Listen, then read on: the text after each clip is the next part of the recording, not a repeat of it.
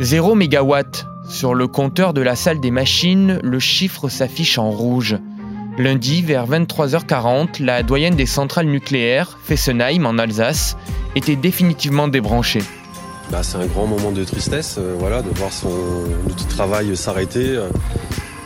Voilà, je voulais être présent ce soir pour euh, vivre ces derniers moments de, vie. Voilà. C'est une décision politique, hein, c'est un accord entre, entre ces gouvernements et puis euh, les Verts. Voilà, ils voulaient nos fermetures, ils l'ont eu. C'est un moment de bonheur, pas une victoire.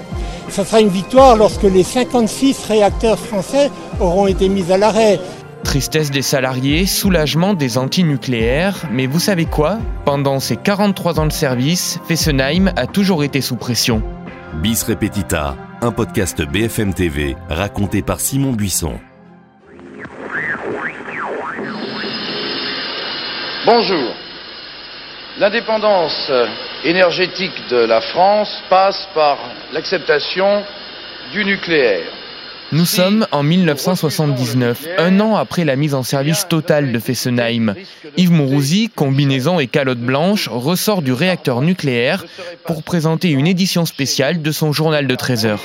Alors là, nous allons encore aller euh, nous décontaminer si par hasard il y avait contamination, en passant euh, nous essuyer les chaussures, puis ce sera la vérification en ce qui concerne les, les mains, la combinaison en général, et tout technicien entrant dans ce bâtiment réacteur est soumis aux mêmes obligations euh, à sa sortie.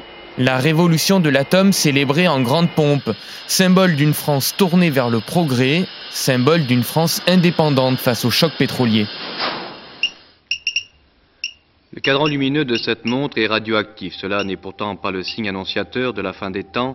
La radioactivité naturelle et artificielle existe en permanence autour de nous et elle existe déjà naturellement ici à Fessenheim. La construction de la première centrale française débute donc en 1971 en Alsace, près du village de Fessenheim, sur les rives du Rhin et du Grand Canal d'Alsace, à la frontière de la France, de l'Allemagne et de la Suisse. Nous nous trouvons à l'intérieur de l'enceinte nucléaire, c'est-à-dire à l'intérieur du bâtiment dans lequel se trouvera la chaudière nucléaire.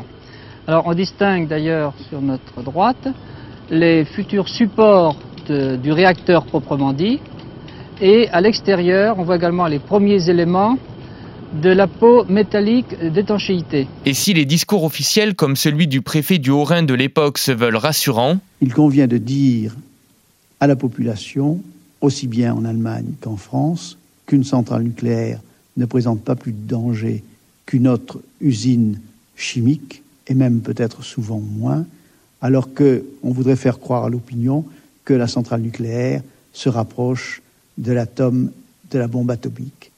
Une centrale nucléaire n'explose pas, les riverains et les écologistes, eux, ne sont pas du tout convaincus, à l'image des guêpes de Fessenheim, trois femmes qui mènent la lutte et publient une brochure Fessenheim, vie ou mort de l'Alsace. C'est donc presque un appel à la révolte, à la révolte justifiée des femmes, des mères de famille qui veulent que leurs enfants et leurs petits-enfants puissent vivre. Il s'agit de ça. En fait, il s'agit de la vie. Personnellement, je n'accepte pas pour mes quatre enfants que EDF qu'EDF les prenne pour cobayes. Je refuse totalement, même si je dois intenter une action en justice à EDF. Oui, mais madame, on ne peut pas aller C'est ma décision. On ne peut pas aller contre le progrès. hein. Ah, ce n'est pas un progrès, ce n'est pas un progrès que tuer mes Ce n'est pas un progrès que d'attenter à la vie. Les opposants organisent des réunions publiques, certains entament des jeûnes. En 1971 se tient la première marche anti-nucléaire en France. Pendant tout le chantier, de nombreuses manifestations sont organisées et se terminent parfois dans le brouillard des lacrymogènes. Elles réunissent jusqu'à 10 000 personnes. Eh bien, c'est avant tout le rassemblement de tous ceux qui considèrent que le programme nucléaire constitue une véritable démence. Il n'est vraiment pas possible que, en fin de compte, l'instinct de conservation et le bon sens ne triomphent pas sur quelques rêves utopiques de technocrates. Des militants antinucléaires pacifiques qui dénoncent l'attentat à l'explosif contre le réacteur encore en construction en mai 1975. Cette attaque terroriste revendiquée par un groupuscule d'extrême gauche retarde de 21 mois la livraison de la centrale. Le réacteur numéro 1 est finalement mis en service en 77, le réacteur numéro 2 en 78. Fessenheim devient alors la ville coupée en deux. D'un côté, il y a les salariés, leurs familles et la commune ultra équipée grâce aux millions de francs de l'EDF. Ce qui était assez remarquable d'ailleurs, c'est qu'il y a eu une manifestation contre la centrale nucléaire, ça remonte à un an. Et on a compté les gens de Fessenheim, il y en avait peut-être euh, trois ou quatre. De l'autre, les antinucléaires qui en font le centre névralgique de leur combat. Une radio pirate est même lancée, Radio Verte Fessenheim. Habitants et habitantes dans la plaine du Rhin et des vallées vosgiennes menacées par la pollution chimique et radioactive, bonsoir. En 1981, des écolos de toute l'Europe se retrouvent près de la centrale, à vélo, forcément. Nous espérons que le gouvernement socialiste va l'arrêter, mais nous avons l'impression, euh, en regardant les, euh, les gendarmes là-bas, qu'il y aura encore beaucoup de problèmes pour arriver à ce but. Le 26 avril 1986, à 2000 km de Fessenheim, la catastrophe tant redoutée se produit, au cœur de l'Ukraine soviétique, Tchernobyl. Mais promis juré, ça n'arrivera jamais chez nous. Euh, il peut se produire des accidents en France. Euh, nous n'avons jamais dit qu'aucun accident ne pouvait se passer. Disons que nous avons pris toutes les précautions pour que des accidents n'arrivent pas. Les centrales françaises comportent ce que nous appelons un confinement, c'est-à-dire un bâtiment autour de l'ensemble du réacteur qui lui-même est étanche et contient la radioactivité au cas d'un accident de ce genre. Et puis vous vous en rappelez, le nuage s'est de toute façon arrêté aux frontières. Un an plus tard, Fessenheim fête ses 10 ans en franchissant la barre des 100 milliards kilowattheures produits. Année 90, année 2000, année 2010, malgré les rénovations, Fessenheim vieillit et les incidents s'y multiplient. Depuis qu'il y a eu l'incendie là à Fukushima, depuis ils en font un plat. Il y a d'autres incidents comme ça dans d'autres usines, on n'en parle pas quoi. C'est quand même des incidents qu'ils maîtrisent plus ou moins.